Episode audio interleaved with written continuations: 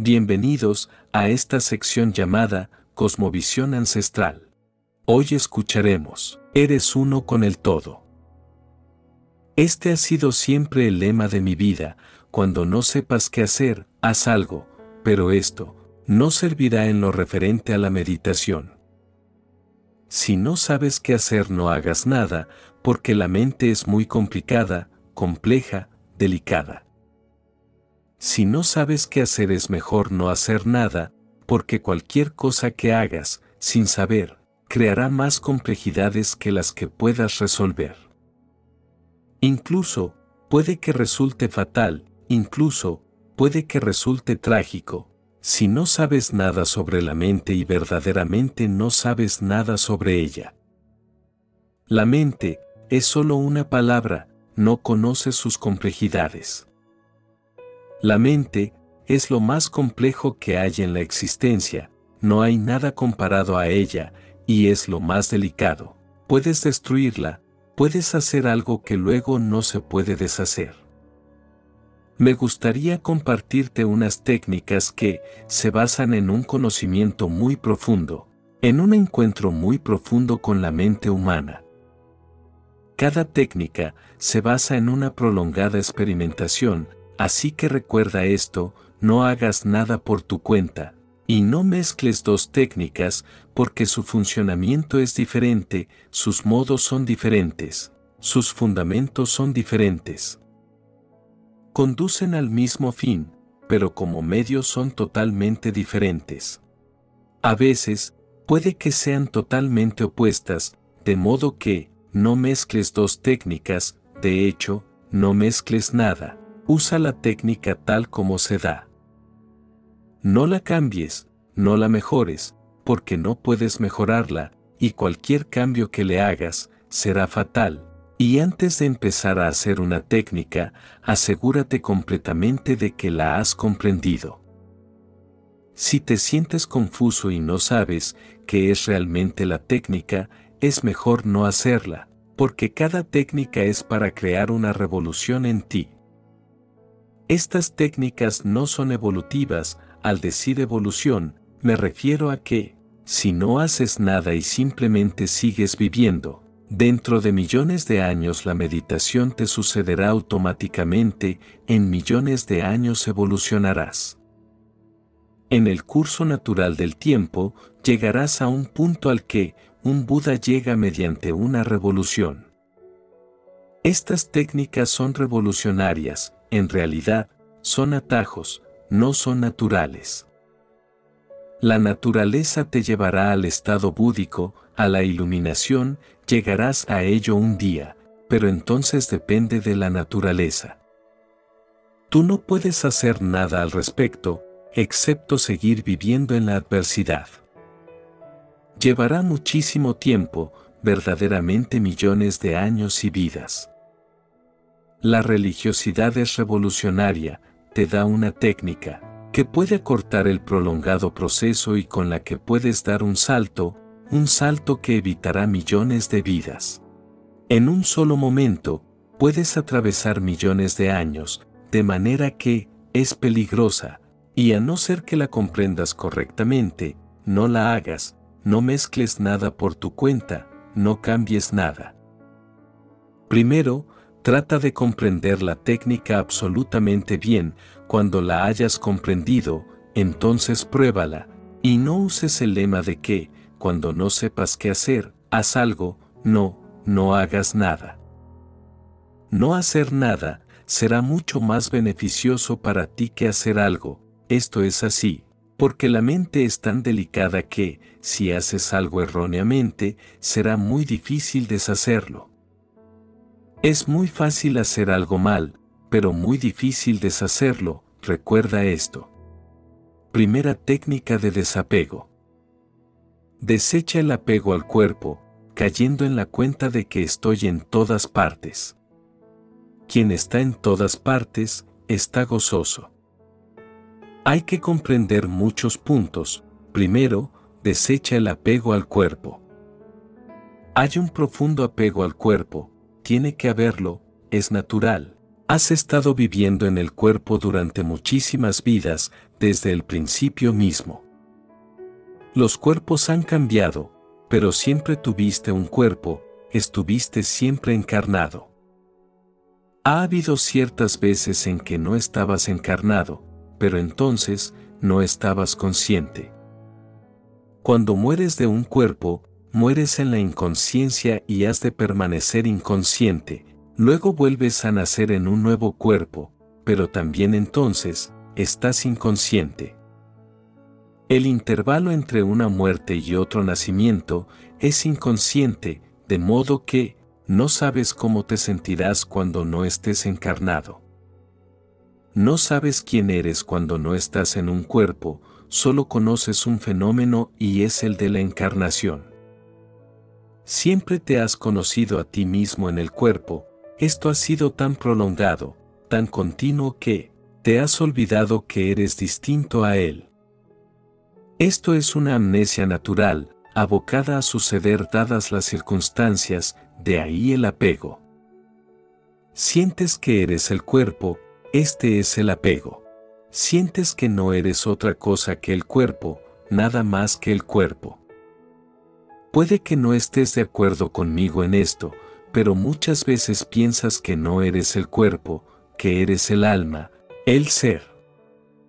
Pero esto, no es tu conocimiento, esto es simplemente lo que has oído, lo que has leído y lo que has creído sin saber. De modo que, lo primero que hay que hacer, es caer en la cuenta de que, en realidad, esto es lo que sabes, que eres el cuerpo. No te engañes a ti mismo, porque el engaño no ayudará. Si piensas que, ya sabes que no eres el cuerpo, entonces no puedes desechar el apego, porque en realidad, para ti no hay apego, ya sabes.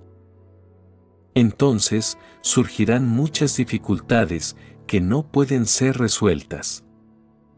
Una dificultad hay que resolverla al principio, una vez que pierdes el principio, nunca puedes resolverla, tienes que volver al principio. Así que recuerda bien, y cae bien en la cuenta, de que no te conoces a ti mismo, en algo que no sea tu propio cuerpo. Esta es la primera realización básica, esta realización aún no está presente, tu mente está enturbiada por todo lo que has oído, tu mente está condicionada por el conocimiento de otros, es prestado, no es real. No es que sea falso, los que lo han dicho lo han sabido, pero para ti es falso, a no ser que se vuelva tu propia experiencia. De modo que, cuando digo que algo es falso, me refiero a que no es tu experiencia. Puede que sea verdad para alguna otra persona, pero no es verdad para ti. Y la verdad es individual en este sentido, que la verdad solo es verdad cuando se experimenta, no experimentada es falsa. No hay verdades universales, toda verdad tiene que ser individual antes de hacerse verdadera. Sabes, has oído, esto forma parte de tu conocimiento, parte de una herencia, que no eres el cuerpo, pero no es real para ti. Primero, desecha este conocimiento irreal, afronta el hecho de que, solo te conoces a ti mismo como el cuerpo. Eso creará una gran tensión en ti, fue solo para ocultar esa tensión que acumulaste este conocimiento. Sigues creyendo que no eres el cuerpo y sigues viviendo como el cuerpo, de manera que, estás dividido y todo tu ser se vuelve no auténtico, falso. Verdaderamente, este es un estado paranoico, vives como un cuerpo, pero piensas y hablas como un alma. Entonces, hay una lucha y un conflicto, de modo que, estás en constante agitación interna, un profundo desasosiego que no puede ser resuelto. Así que, primero, confronta el hecho de que no sabes nada sobre el alma, el ser, todo lo que sabes es acerca del cuerpo. Esto desencadenará un estado de gran ansiedad en ti, todo lo que está maduro saldrá a la superficie. Al caer en la cuenta de este hecho, de que eres el cuerpo, empezarás literalmente a sudar. Al caer en la cuenta de este hecho, de que eres el cuerpo, te sentirás muy inquieto, extraño, pero hay que pasar por esa sensación, solo así puedes saber lo que significa el apego al cuerpo. Los maestros siguen diciendo que no deberías estar apegado al cuerpo, pero lo básico, que es el apego al cuerpo, lo desconoces. El apego al cuerpo es una profunda identificación con el cuerpo, pero primero, tienes que darte cuenta de que es esta identificación. De manera que, desecha todos los conocimientos que te han dado una sensación ilusoria de que eres el alma. Cae en la cuenta de que solo conoces una cosa y es el cuerpo. ¿Cómo se crea esto? ¿Y cómo desencadena la situación oculta, un infierno oculto dentro de ti? En el momento en que caes en la cuenta de que eres el cuerpo, por primera vez, caes en la cuenta del apego. Por primera vez, absorbes en tu conciencia el hecho de que este cuerpo que nace y este cuerpo que va a morir, es tú. Por primera vez, caes en la cuenta del hecho de que estos huesos, esta sangre, esto eres tú. Por primera vez, caes en la cuenta del hecho de que este sexo, esta ira, esto eres tú. De modo que, todas las imágenes falsas se derrumban, te vuelves real. La realidad es dolorosa y muy dolorosa, por eso seguimos ocultando, es un truco profundo. Sigues pensando en ti mismo como el ser, y todo lo que no te gusta, se lo echas encima al cuerpo. De modo que, dices que el sexo es del cuerpo, el amor es tuyo, entonces, Dices que la avaricia y la ira son del cuerpo, la compasión es tuya. La compasión te pertenece a ti y la crueldad al cuerpo, el perdón es del ser y la ira del cuerpo. De manera que, todo lo que te parece que es malo, feo, se lo echas encima al cuerpo y te sigues identificando, con todo lo que te parece que es bello. Creas una división, esta división no te permitirá saber qué es el apego, y a menos que sepas qué es el apego, a menos que sufras la desdicha y el infierno que produce, no puedes desecharlo. ¿Cómo vas a poder desecharlo? Solo puedes desechar algo cuando resulta ser una enfermedad, cuando resulta ser una pesada carga, cuando resulta ser un infierno, solo entonces puedes desecharlo.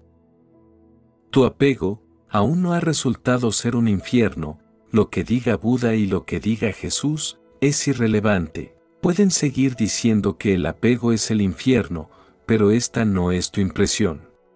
Por eso, te preguntas una y otra vez, ¿cómo no apegarse? ¿Cómo no estar apegado? ¿Cómo trascender el apego?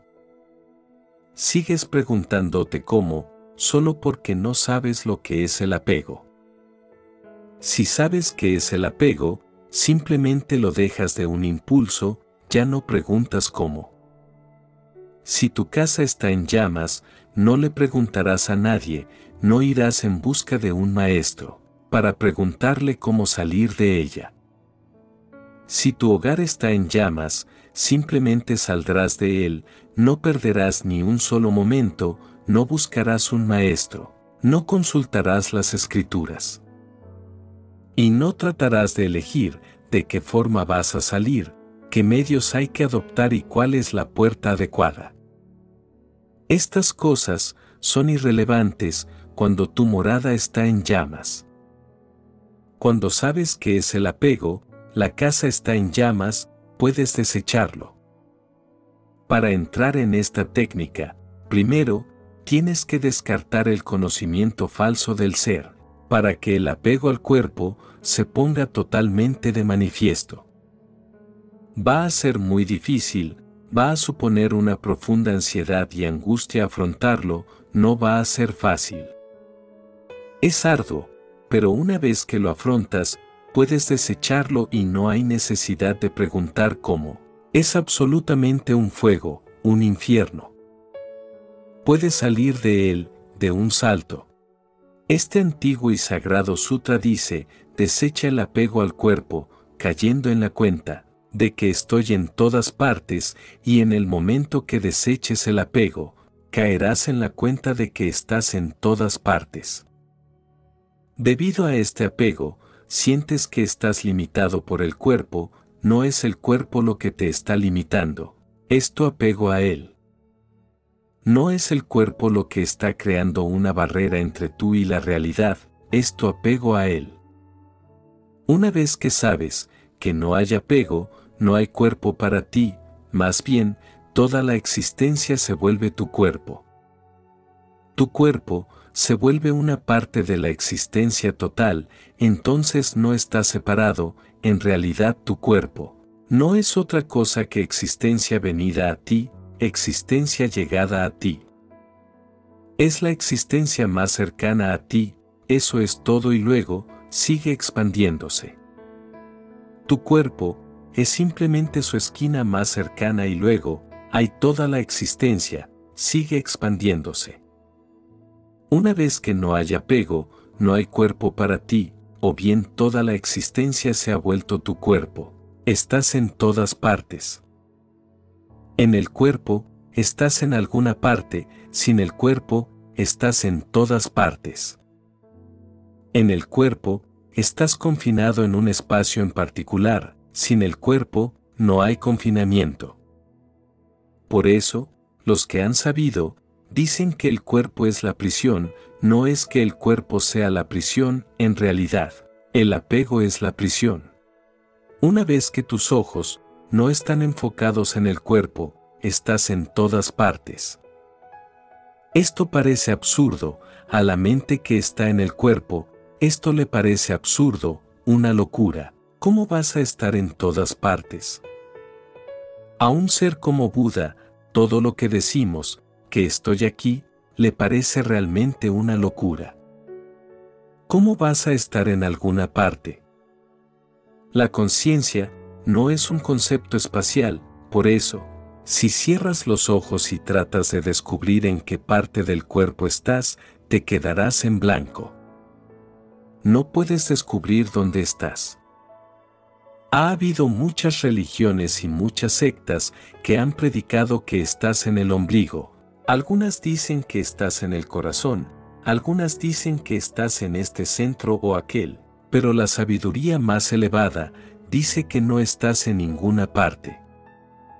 Por eso, si cierras los ojos y tratas de descubrir dónde estás, no puedes decirlo. Estás, pero no hay ningún donde para ti, simplemente estás. Al dormir profundamente, no eres consciente del cuerpo, estás tú, por la mañana, dirás que el dormir fue muy profundo, muy dichoso. Eras consciente de una profunda dicha que lo llenaba completamente, pero no eras consciente del cuerpo. ¿Dónde estás al dormir profundamente cuando mueres dónde vas? La gente pregunta continuamente, cuando alguien muere a dónde va? Pero la pregunta es absurda, tonta, está relacionada con nuestra conciencia encarnada. Pensamos que estamos en alguna parte, así que, entonces cuando morimos, ¿dónde vamos? A ninguna parte, cuando mueres, no estás en ninguna parte, eso es todo. No estás confinado en un espacio, eso es todo. Pero, si tienes un deseo de estar confinado, volverás a estar confinado. Tus deseos te llevan a nuevos confinamientos. Pero cuando no estás en el cuerpo, no estás en ninguna parte o estás en todas partes. Esto depende de qué palabra te guste. Si le preguntas a Buda, dirá que no estás en ninguna parte, por eso elige la palabra nirvana. Nirvana significa que no estás en ninguna parte, igual que una llama que se ha apagado. Como vas a decir dónde está la llama, él dirá que no está en ninguna parte. La llama simplemente ha dejado de ser. Buda usa un término negativo, en ninguna parte, eso es lo que significa nirvana.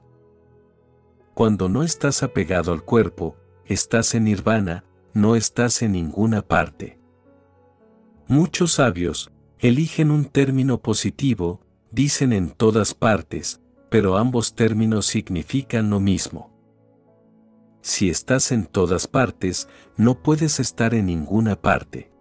Si estás en todas partes, eso es casi lo mismo que decir que no estás en ninguna parte, pero en el cuerpo, estamos adheridos y sentimos que estamos confinados.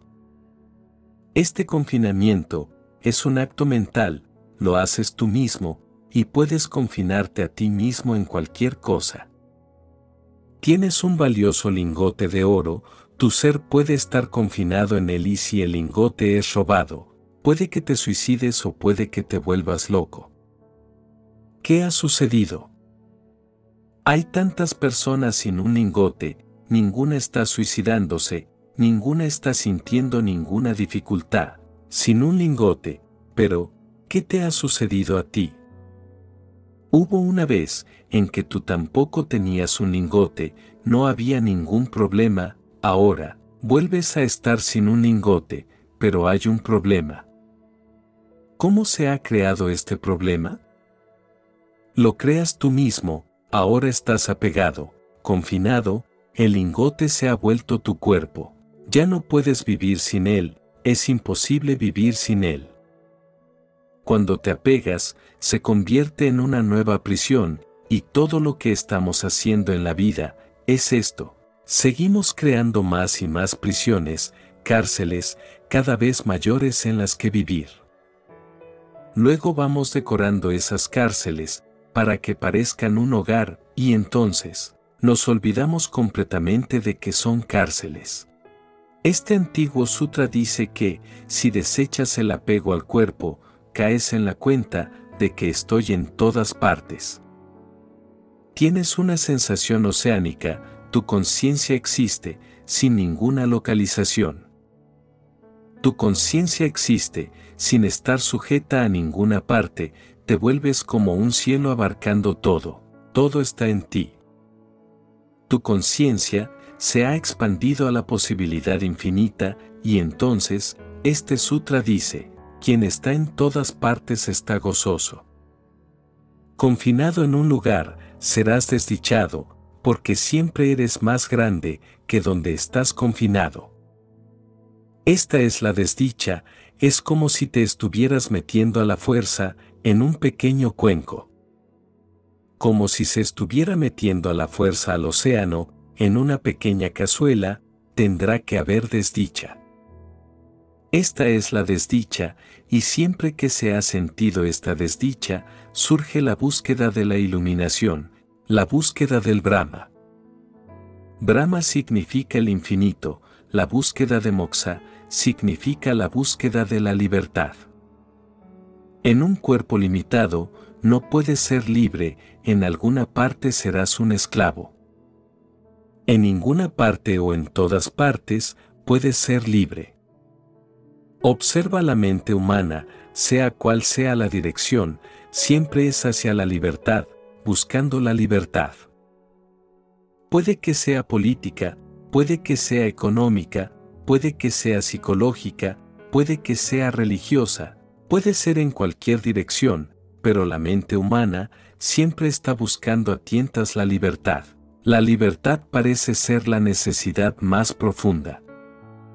Donde quiera que la mente humana encuentre una barrera, alguna esclavitud, alguna limitación, lucha contra ella. Y hay miles y miles de esclavitudes, y la lucha continúa, pero una cosa es segura, en alguna parte, en el fondo, el hombre está continuamente buscando más y más libertad. Todas las religiones dicen que puedes llegar a ser libre políticamente, pero la lucha no cesará, solo un tipo de esclavitud habrá dejado de existir.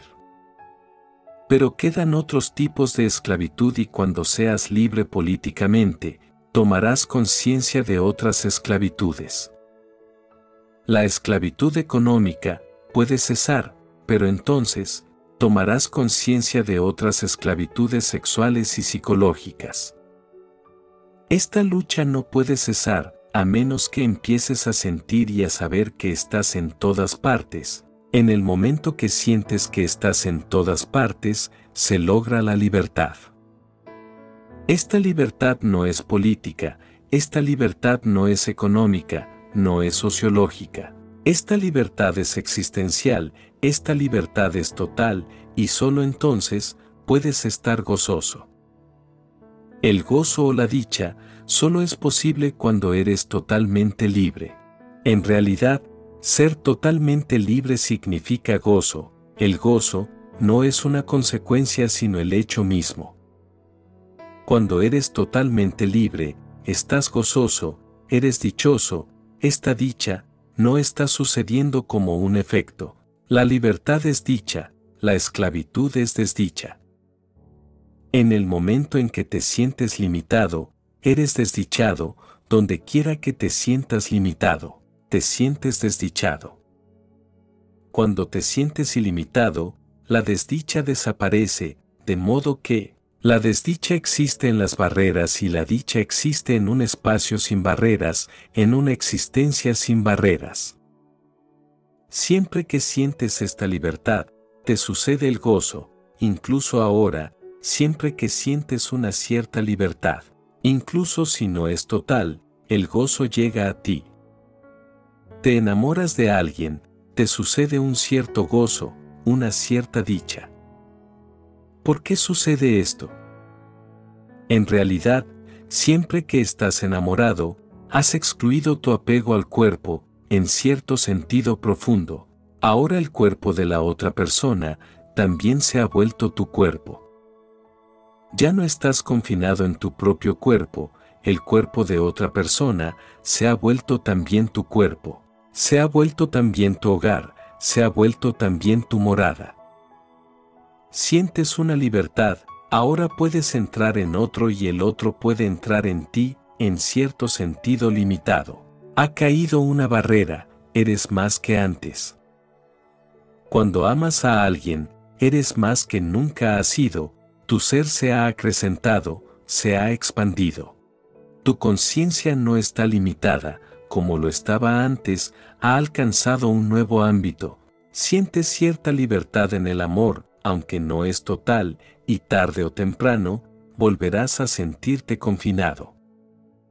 Te sientes expandido, pero aún finito, de modo que, los que realmente aman, tarde o temprano, están abocados a entrar en la oración. Oración significa un amor más grande, oración significa un amor con toda la existencia. Ahora conoces el secreto, conoces una clave, una clave secreta, que amabas a una persona y en cuanto amaste, las puertas se abrieron, las barreras se disolvieron, y al menos para una persona más, tu ser se expandió se acrecentó. Ahora conoces la clave secreta, si puedes enamorarte de toda la existencia, no serás el cuerpo. En el amor profundo, te vuelves incorpóreo, cuando amas a alguien, no te sientes a ti mismo como un cuerpo. Cuando no eres amado, cuando no amas, te sientes a ti mismo, más como un cuerpo, te vuelves más consciente del cuerpo. El cuerpo se vuelve una carga, tienes que cargar con él. Cuando eres amado, el cuerpo ha perdido peso. Cuando eres amado y amas, no sientes que la gravitación te afecte, puedes bailar, puedes volar verdaderamente. En un sentido más profundo, el cuerpo ya no está, pero esto es en un sentido limitado. Lo mismo puede suceder, cuando estás enamorado de toda la existencia, en el amor, el gozo viene a ti, no es placer. Recuerda, el gozo no es placer, el placer te llega a través de los sentidos. El gozo te llega cuando no eres sensual, los placeres te llegan a través del cuerpo. El gozo viene a ti cuando no eres el cuerpo. Cuando por un momento, el cuerpo ha desaparecido y eres simplemente conciencia, entonces el gozo viene a ti. Cuando eres el cuerpo, te puede suceder el placer, es siempre a través del cuerpo. A través del cuerpo, es posible el dolor y es posible el placer, el gozo. Solo es posible cuando no eres el cuerpo. Sucede también accidentalmente, me ha pasado de estar escuchando música y de pronto, se perdió la gravitación, tan absorto en la música, que me he olvidado del cuerpo, estaba tan lleno de música, que mi ser se hizo uno con la música. Entonces, no hay alguien que escucha, el que escucha y lo que se escucha, se han hecho uno, solo existe la música, tú ya no estás, te has expandido. Ahora, estás fluyendo con las notas musicales, ahora, no hay límite para ti. Las notas se están disolviendo en el vacío y tú también, te estás disolviendo en el vacío con ellas. El cuerpo es olvidado. Siempre que el cuerpo es olvidado, se desecha, sin saberlo, inconscientemente, y te sucede el gozo. Con el tantra y el yoga, puedes hacerlo metódicamente, entonces no es un accidente, entonces tú tienes control de ellos, entonces no te está sucediendo, entonces tienes la llave en tus manos y puedes abrir la puerta cuando quieras. O puedes abrir la puerta para siempre y tirar la llave, no hay necesidad de volver a cerrar la puerta. El gozo sucede también en la vida corriente, pero no sabes cómo sucede, sucede siempre, cuando no eres el cuerpo, recuerda esto. De modo que, siempre que vuelvas a sentir algún momento de gozo, toma conciencia de si eres el cuerpo en ese momento o no. No lo serás, siempre que hay gozo, el cuerpo no está, no es que el cuerpo desaparezca, el cuerpo permanece, pero no estás adherido a él. No estás adherido a él, no estás sujeto a él, ha salido de un salto. Puede que haya salido debido a la música, puede que haya salido debido a un bello amanecer, puede que haya salido porque un niño se estaba riendo, puede que haya salido porque estabas enamorado. Puede ser por cualquier causa, pero ha salido por un momento fuera del cuerpo, el cuerpo está ahí, pero dejado de lado, no estás apegado a él, te has echado a volar. Mediante esta técnica ancestral, sabes que alguien que está en todas partes, no puede ser desdichado, está gozoso, es gozo. De modo que, cuanto más te confinas más desdichado eres, expándete, retira tus límites y siempre que puedas, deja de lado el cuerpo. Miras el cielo y hay nubes flotando, vete con las nubes, deja el cuerpo aquí en la tierra, y si hay luna, Vete con la luna. Siempre que puedas, olvídate del cuerpo, no pierdas la oportunidad, sal de viaje, y entonces, te acostumbrarás a lo que significa estar fuera del cuerpo. Esto es solo una cuestión de atención, el apego es solo una cuestión de atención, si prestas atención al cuerpo, estás apegado, si la atención se ha ido, no estás apegado. Por ejemplo, estás jugando a tu deporte favorito, cuando estás hondamente en el juego, tu atención no está en el cuerpo. Alguien te ha dado un golpe y no eres consciente, hay dolor, pero tú no estás ahí. La inflamación se acrecienta, pero tú, estás fuera del cuerpo, tu conciencia, tu atención puede que esté volando con la jugada, puede que esté corriendo con el juego, tu atención está en otra parte. El juego finaliza, de pronto vuelves al cuerpo, pero ahora hay inflamación y dolor, te preguntas, ¿cómo ha sucedido? ¿Cuándo sucedió? ¿Cómo sucedió? ¿Y cómo es que no fui consciente de ello? Para estar en el cuerpo, es necesario que tu atención esté ahí. Así que recuérdalo, donde quiera que está tu atención, ahí estás tú.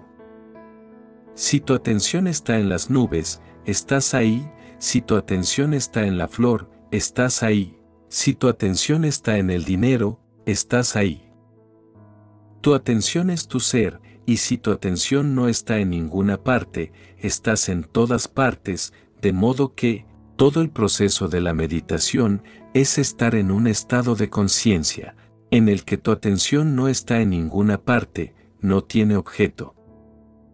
Cuando no tiene objeto, no hay cuerpo para ti, tu atención crea el cuerpo. Tu atención es tu cuerpo y cuando tu atención no está en ninguna parte, estás en todas partes, te sucede el gozo.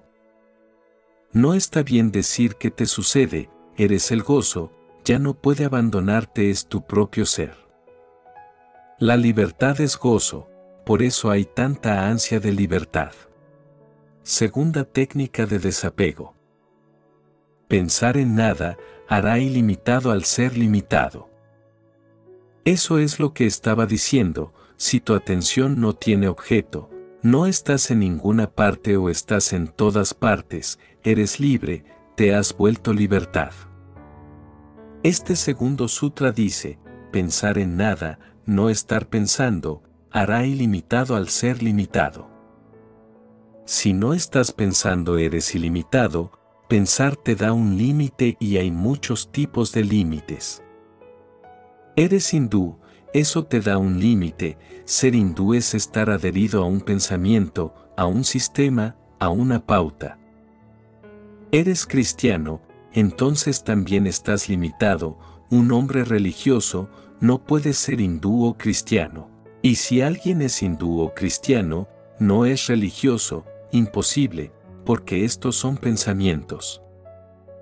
Ser un hombre religioso significa no pensar pensamientos, no estar limitado por ningún pensamiento, por ningún sistema, por ninguna pauta, no estar limitado por la mente, vivir en lo ilimitado.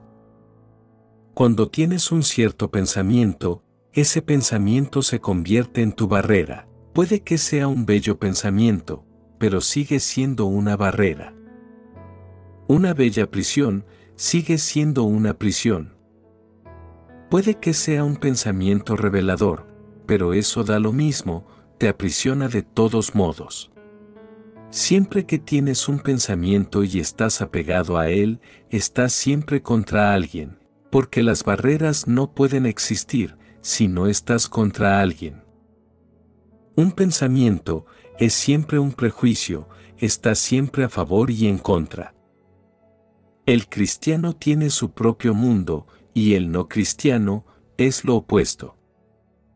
El cristiano no puede concebir, que el no cristiano pueda alcanzar el reino de Dios.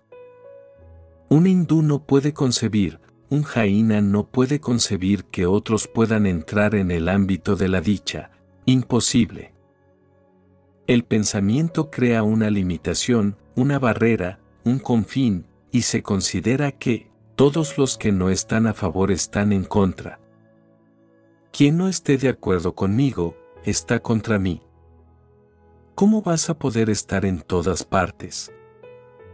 Puedes estar con el cristiano, no puedes estar con el no cristiano, puedes estar con el hindú, pero no puedes estar con el no hindú, con el musulmán. El pensamiento tiene que estar contra algo, contra alguien o contra algo, no puede ser total. Recuerda, el pensamiento no puede ser total, solo el no pensamiento, puede ser total. Segundo, el pensamiento es siempre de la mente, es siempre un producto derivado de la mente, es tu actitud, tu especulación, tu prejuicio. Es tu reacción, tu formulación, tu concepto, tu filosofía, pero no es la existencia misma. Es algo acerca de la existencia, no es la existencia misma. Hay una flor, Puedes decir algo sobre ella. Eso es un pensamiento. Puedes decir que es bonita. Puedes decir que es fea. Puedes decir que es sagrada. Pero cualquier cosa que digas sobre la flor no es la flor. La flor existe sin tus pensamientos y siempre que estás pensando algo sobre la flor, estás creando una barrera entre tú y la flor. La flor no necesita tus pensamientos, existe. Abandona tus pensamientos y entonces puedes abandonarte a ti mismo en la flor. Todo lo que digas sobre una rosa no tiene sentido, independientemente de lo hermoso que parezca. No tiene sentido, lo que dices no es necesario. No está dando ninguna existencia a la flor, está creando una película entre tú y la flor, está creando una imitación. De modo que, siempre que hay pensamiento, queda desterrado, se cierra la puerta a la existencia. Este sagrado sutra dice, pensar en nada hará ilimitado al ser limitado. Si no piensas, si simplemente eres totalmente alerta, consciente, pero sin ninguna nube de pensamientos, eres ilimitado. El cuerpo no es el único cuerpo, un cuerpo más profundo, es la mente, el cuerpo consta de materia, la mente también consta de materia sutil, más refinada. El cuerpo es la capa externa, la mente es la capa interna, y es fácil estar desapegado del cuerpo. Es más difícil estar desapegado de la mente, porque con la mente sientes que eres más tú mismo. Si alguna persona te dice que, le parece que tu cuerpo está enfermo, no te sientes ofendido. No estás tan apegado, está un poco aparte de ti. Pero, si te dice que tu mente parece estar enferma, te sientes ofendido, te ha insultado, esto significa que, de la mente estás más cerca. Si alguien dice algo sobre tu cuerpo, lo puedes tolerar, si alguien dice algo sobre tu mente, es imposible tolerarlo, porque te has apegado más profundo. La mente es la capa interna del cuerpo. La mente y el cuerpo no son dos, el cuerpo es la capa externa de tu cuerpo y la mente es la capa interna. Es igual que si tienes un vehículo, puedes ver el vehículo desde fuera y puedes ver el vehículo desde dentro. Desde fuera se verá la capa externa de los contornos, desde dentro la capa interna. La mente es tu capa interna, está más cerca de ti, pero es aún un cuerpo. Al morir tu cuerpo externo cae, pero te llevas contigo la capa interna, sutil, estás tan apegado a ella que, ni siquiera la muerte puede separarte de tu mente. La mente continúa, por eso, se pueden conocer tus nacimientos pasados, porque todavía llevas todas las mentes que has tenido, están ahí. Si fuiste una vez un ave, la mente de ave aún está contigo, si fuiste una vez un árbol, la mente de árbol aún está contigo, si una vez fuiste una mujer o un hombre, llevas esas mentes. Llevas encima todas las mentes, estás tan apegado a ellas que nunca las sueltas. Al morir lo externo se disuelve, pero lo interno se lleva, es una cosa material muy sutil, en realidad. Son solo vibraciones de energía, vibraciones de pensamiento. Las llevas y según la pauta de pensamiento que lleves, entras en un cuerpo nuevo, según la pauta de pensamientos. La pauta de deseos, la mente, crea su nuevo cuerpo para ti. El bosquejo está en la mente y la capa externa vuelve a acumularse. El primer sutra es dejar de lado el cuerpo, el segundo sutra es dejar de lado la mente y el cuerpo interno. Ni siquiera la muerte puede separarte, solo la meditación puede lograrlo, por eso, la meditación es una muerte más grande, una cirugía más profunda, más profunda que la muerte misma. Por eso, hay tanto miedo, la gente sigue hablando de la meditación, pero nunca la harán en profundidad. Hablarán, pueden escribir sobre ella, pueden predicar sobre ella, pero nunca lo harán. Existe un miedo profundo con respecto a la meditación y el miedo es a la muerte. Los que hacen meditación, un día u otro llegan a un punto en que se asustan, se echan atrás. Dicen, ya no podemos entrar más, es imposible.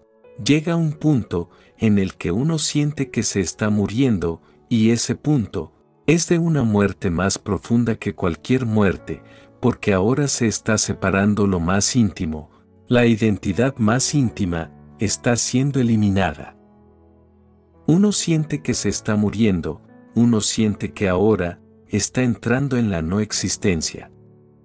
Se abre un profundo abismo, se abre un vacío infinito, uno se asusta y vuelve corriendo a aferrarse al cuerpo, para no ser lanzado, porque la tierra se está moviendo bajo sus pies, está desapareciendo. Se está abriendo un valle, una nada, de modo que, incluso si lo intenta, la gente siempre lo hace superficialmente, juegan con la meditación. Inconscientemente, se dan cuenta de que, si profundizan, dejarán de ser, y eso, es cierto, el miedo es verdadero, no volverás a ser tú mismo. Una vez que hayas conocido ese abismo, ese vacío, no volverá a ser el mismo. Vuelves, pero has resucitado, eres un ser nuevo, el de antes ha desaparecido. No puedes encontrar ni rastros de él, de donde ha ido. El de antes era la identidad con la mente, ahora no puedes estar identificado con la mente, ahora puedes usar la mente, puedes usar el cuerpo, pero se han vuelto instrumentos. Estás por encima de ellos, todo lo que hagas, lo puedes hacer, pero no eres uno con ellos. Es toda libertad, pero esto solo puede suceder cuando estés pensando en nada. Esto es muy paradójico, pensar en nada. Tal vez te preguntes, ¿puedo pensar en cosas? ¿Cómo voy a pensar en nada? ¿Qué significa este nada? ¿Y cómo puedo pensar en ello?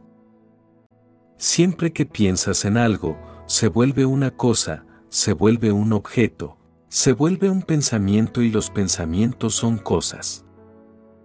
¿Cómo vas a pensar en nada? No puedes, pero en el esfuerzo mismo, el esfuerzo por pensar en nada, el pensamiento se perderá, el pensamiento se disolverá. Desde la antigüedad, se han utilizado los koans del Zen, los maestros Zen, dan un enigma absurdo al buscador, para que piense en él, y es algo que no puede ser pensado. Se da a sabiendas, para parar el pensamiento, por ejemplo, le dicen al buscador, vete a descubrir cuál es tu rostro original, el rostro que tenías cuando no habías nacido. No pienses en este rostro que tienes y piensa en el rostro que tenías antes del nacimiento. ¿Cómo vas a pensar en él? No había rostro antes del nacimiento, el rostro llega con el nacimiento. El rostro forma parte del cuerpo, tú no tienes rostro, solo el cuerpo tiene rostro. Cierra los ojos y no tienes rostro. Conoces tu rostro gracias al espejo, no lo has visto tú mismo, y no puedes verlo, de modo que, ¿cómo va uno a pensar en el rostro original?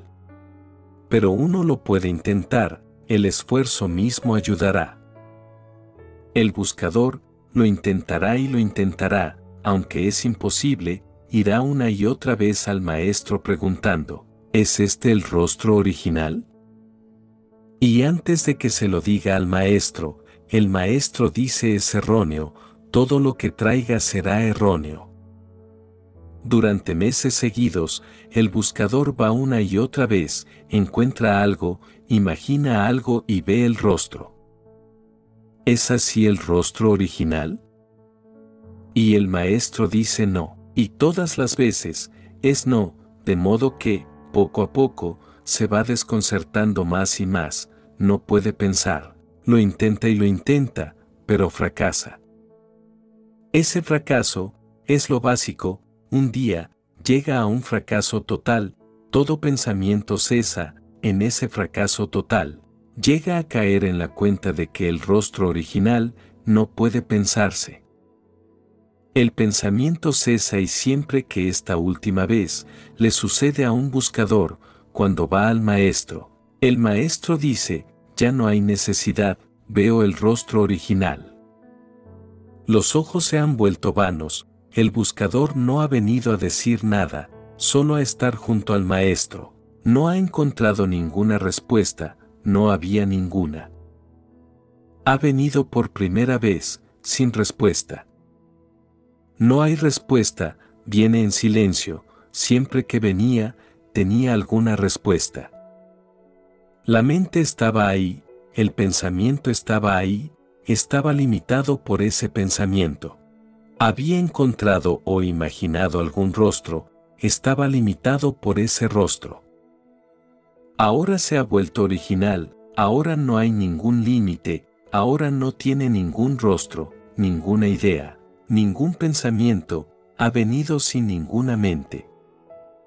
Este es el estado de no mente, en este estado de no mente, el ser limitado se vuelve ilimitado, los límites se disuelven, de pronto, estás en todas partes, de pronto, eres todo el mundo, de pronto, estás en el árbol, en la piedra, en el cielo, en el amigo y el enemigo, de pronto, estás en todas partes. La existencia entera se ha vuelto un espejo, estás en todas partes reflejado.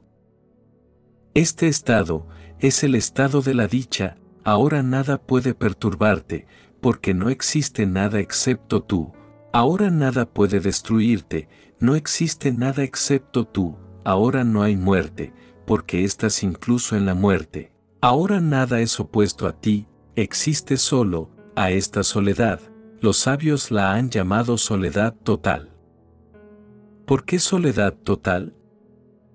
Porque todo está involucrado, absorbido, se ha vuelto tú. Puedes expresar este estado de dos maneras. Puedes decir, solo yo existo, soy el Dios, lo divino, la totalidad, todo ha venido a mí, todos los ríos se han disuelto en mi océano, existo solo, no existe nada más. Los místicos sufíes dicen esto, y los musulmanes nunca pudieron comprender por qué los sufíes dicen tales cosas. Un sufí dice, no hay Dios, existo yo solo, o yo soy el Dios, esta es una manera positiva de decir que, ya no hay separación.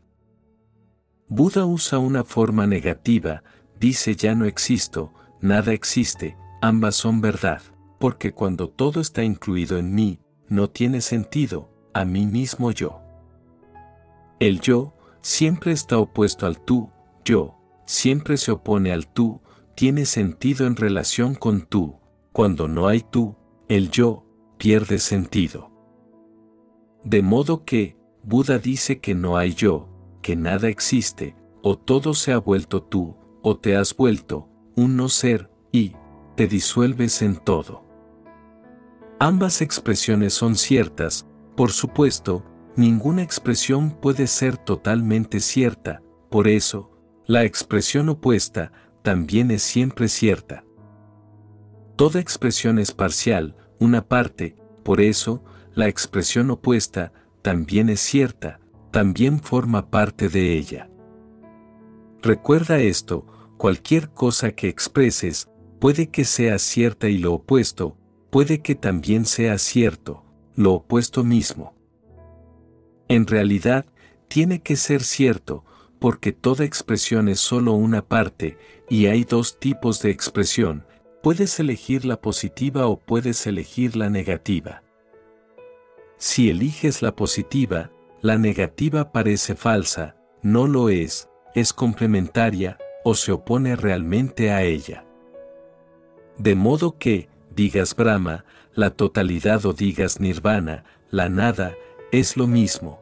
Ambas connotan la misma experiencia, y la experiencia es esta, pensando en nada, llegas a conocerla. Hay que comprender algunas cosas básicas sobre esta técnica. Una, al pensar que está separado de la existencia, pensar no es una relación, no es un puente, no es una comunicación, es una barrera. Al no pensar, estás relacionado, unido, estás en comunión. Cuando estás hablando con alguien, no estás relacionado, el hablar mismo se convierte en una barrera, cuanto más hablas más te alejas. Si estás con alguien en silencio, estás relacionado. Si el silencio es realmente profundo y no hay pensamientos en tu mente, y ambas mentes están totalmente silenciosas, sois uno. Siempre que estás en silencio con alguien sois uno, cuando estás en silencio con la existencia, eres uno con ella. Esta técnica dice que, si estás en silencio con la existencia, sabrás que es Dios. Solo hay un diálogo con la existencia y es en silencio, si hablas con la existencia yerras, entonces, estás envuelto en tus propios pensamientos. Me gustaría sugerir que, pruebes esto como un experimento, pruébalo con cualquier cosa, incluso con un árbol. Permanece en silencio con él, siéntate debajo, apoya tu mano sobre él y guarda silencio. Entonces habrá una comunión, entrarás profundamente en el árbol y el árbol entrará profundamente en ti. Tus secretos les serán revelados al árbol y el árbol te revelará sus secretos, pero no puedes usar el lenguaje con él. El árbol no conoce ningún lenguaje, como usas el lenguaje no puedes relacionarte con él, y el hombre ha perdido completamente el silencio. Ni siquiera estás silencioso, cuando no estás haciendo nada, la mente sigue haciendo esto o lo otro. Debido a esta constante charla interna, esta continua charla interna, no estás relacionado con nada ni siquiera estás relacionado con las personas que amas, porque esta charla continúa. Puede que estés sentado con tu mujer y estás charlando en tu propia mente, ella está charlando en su propia mente, los dos están parloteando. Están muy lejos el uno del otro, lejísimos, es como si uno estuviera en un polo y el otro en otro polo, con un espacio inmenso entre ellos. Entonces, sienten que no hay intimidad y entonces se echan la culpa el uno al otro. No me amas, esta no es realmente la cuestión, el amor no es posible, el amor es una flor del silencio, solo florece en silencio, porque florece en comunión. Si no puedes estar sin pensamientos, no puedes amar, y entonces es imposible estar en oración. Pero incluso si oramos, es charlar, para nosotros la oración es solo un parloteo con Dios. Nos hemos habituado tanto a parlotear, que incluso, si vamos a la iglesia o al templo, continuamos parloteando también allí. Charlamos con Dios, hablamos con Dios, esto es una absoluta tontería, Dios, la existencia, no comprende tu lenguaje, la existencia, comprende solo un lenguaje, el del silencio. Y el silencio no es ni sánscrito, ni árabe, ni inglés, ni hindú, el silencio es universal, no le pertenece a nadie. Existen al menos cuatro mil lenguas en la tierra y todo el mundo está encerrado en su propia lengua. Si no conoces su lengua, no puedes relacionarte con él, no puedes relacionarte. Si no comprendo tu lengua y tú no comprendes la mía, no podemos relacionarnos, somos extraños.